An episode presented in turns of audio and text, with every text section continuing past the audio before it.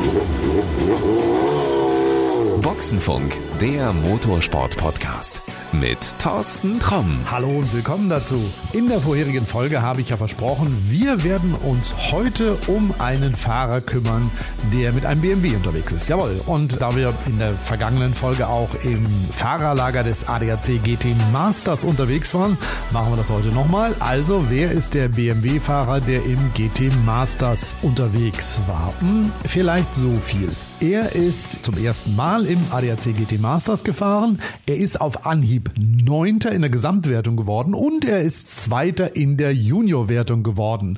So, wenn du jetzt mal guckst, da waren ja nicht ganz so viele BMW dabei. Da wirst du bestimmt gesagt haben, Moment, das könnte der Niklas Krütten sein. Ja, und genau der ist es auch. Und wir gehen jetzt mal einmal kurz zurück ins Fahrerlager vom ADAC GT Masters Finale. Auf geht's! Heute steht hier jemand neben mir, der hat gerade Geburtstag gefeiert, also ein bisschen verspätet. Niklas Krütten hat seinen 20. gefeiert. Wie war's? Ja, war ganz cool. Ist natürlich cool, den Geburtstag an der Rennstrecke zu feiern und Rennauto zu fahren. Ich glaube, viele träumen davon, aber ja, war ein schöner Tag. Ich wollte gerade sagen, viele Leute in deinem Alter träumen davon, im, an der Rennstrecke überhaupt ihren Geburtstag feiern zu dürfen. Du hast es gemacht. Ja, und jetzt hast du irgendwelche Sachen, die du dir in deinem 20. Lebensjahr vorgenommen hast?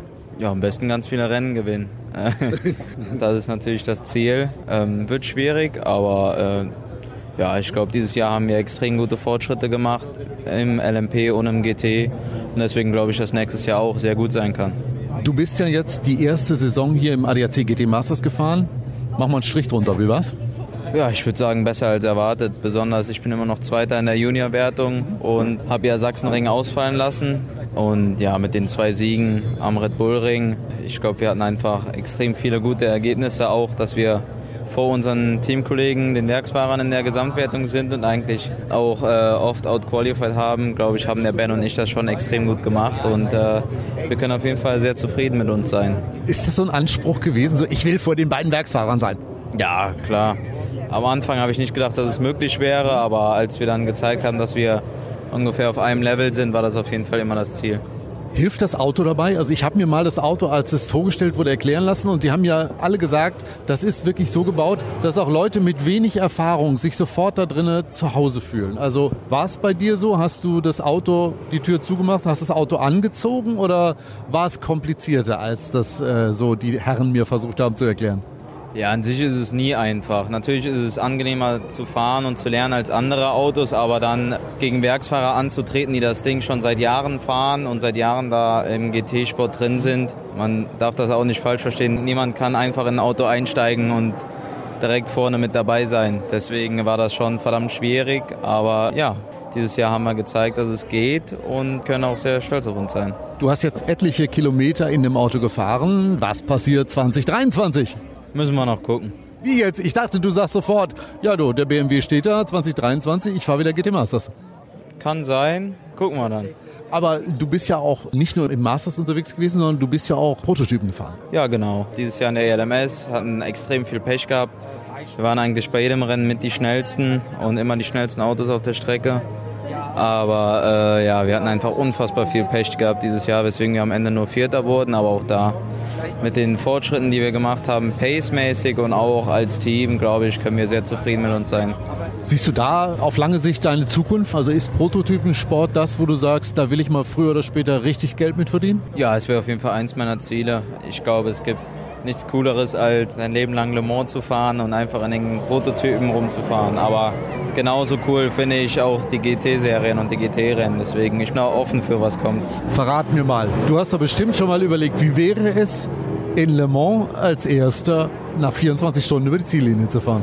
Ja, das ist äh, ein Traum, den extrem viele haben. Ich ich kann es mir gar nicht genau vorstellen, wie es sich anfühlt, aber äh, ich stelle es mir unfassbar cool vor. Wie oft warst du da? Also wie oft hast du selber mal zugeschaut? Wie oft bist du schon äh, in Rennen davor gefahren?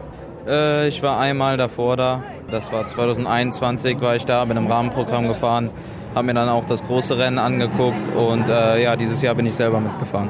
Warst du draußen? Also hast du dir auch das Rennen mal draußen angeguckt oder nur irgendwo so Start und Ziel in dem Bereich? Nee, ich habe es mir auch draußen angeguckt, aber 2021 waren ja noch die Covid-Beschränkungen. Deswegen waren damals, glaube ich, nur 50.000 Zuschauer erlaubt. Deswegen hat man da ist nicht so krass gesehen wie dieses Jahr. Dieses Jahr hast du selbst vom Auto aus gesehen, was da los ist. Echt ohne Quatsch, merkst du das auch in Le Mans, wenn du da irgendwie mit 300 irgendwas unterwegs bist? Also hast du noch mal die Zeit zu gucken, sind viele Zuschauer, gibt es viele Feuer, die gerade grillen oder so?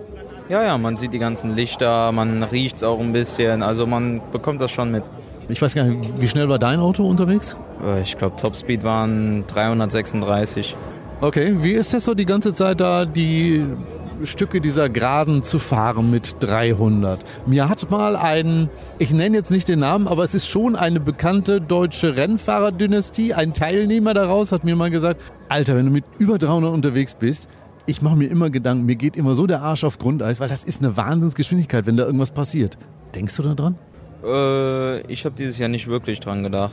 Für mich hat sich einfach verdammt cool angefühlt, so da lang zu fliegen über eine Landstraße, wo du normalerweise nur 70 fahren darfst und währenddessen halt mit anderen zu kämpfen und auch überrundete Autos zu überholen. Das war einfach ein Riesenspaß. Natürlich weiß man, dass es verdammt schnell ist und dass auch jederzeit was passieren kann, aber das blendet man eigentlich immer aus. Also das heißt, du guckst nur noch nach vorne und dann voller Attacke. Genau. Wie wir das kennen. Ja, super. Du, dann sage ich jetzt erstmal vielen Dank. Schick dich in die Winterpause. Was machst du? Wahrscheinlich Urlaub, ne? Äh, mal gucken. Wahrscheinlich auch ein paar Tests. Ja, mal gucken, was so kommt. Ja, dann würde ich doch mal sagen, lass uns folgenden Deal machen. Du hältst uns mal auf dem Laufenden, was passiert. Wenn irgendwas Neues eingetreten ist, sagst Bescheid. Mach ich. Super, danke. Dankeschön. So, und das war's auch schon wieder für heute. Und wir haben ein bisschen was über die erste ADAC GT Masters Saison von Niklas Krütten im BMW erfahren. Wie es weitergeht, hat er uns versprochen, wird er uns erzählen. Ja, sind wir gespannt auf das Jahr 2023, denn da wird er irgendwas machen und er wird garantiert auch wieder seinen Weg in Boxenfunk, der Motorsport Podcast finden. Das war's für heute. Falls du uns noch nicht abonniert hast, tipp nochmal einfach auf den Abonnieren-Button drücken. Das tut nicht weh und dann kommt die nächste Folge auch automatisch zu dir in dein Smartphone, in dein Tablet Tablet oder wo immer du uns gerade hörst. Ach ja, und falls du eine Amazon Alexa hast, es gibt sogar einen kostenlosen Skill bei Amazon dafür. Äh, Links packe ich dir einfach mal in die Shownotes rein, einfach draufklicken. Ja, und dann kann nicht schief gehen. Hören wir uns beim nächsten Mal wieder. Also bis dahin, pass gut auf dich auf. Alles Gute, bis dann. Adios. Das war Boxenfunk, der Motorsport-Podcast mit Thorsten Tromm.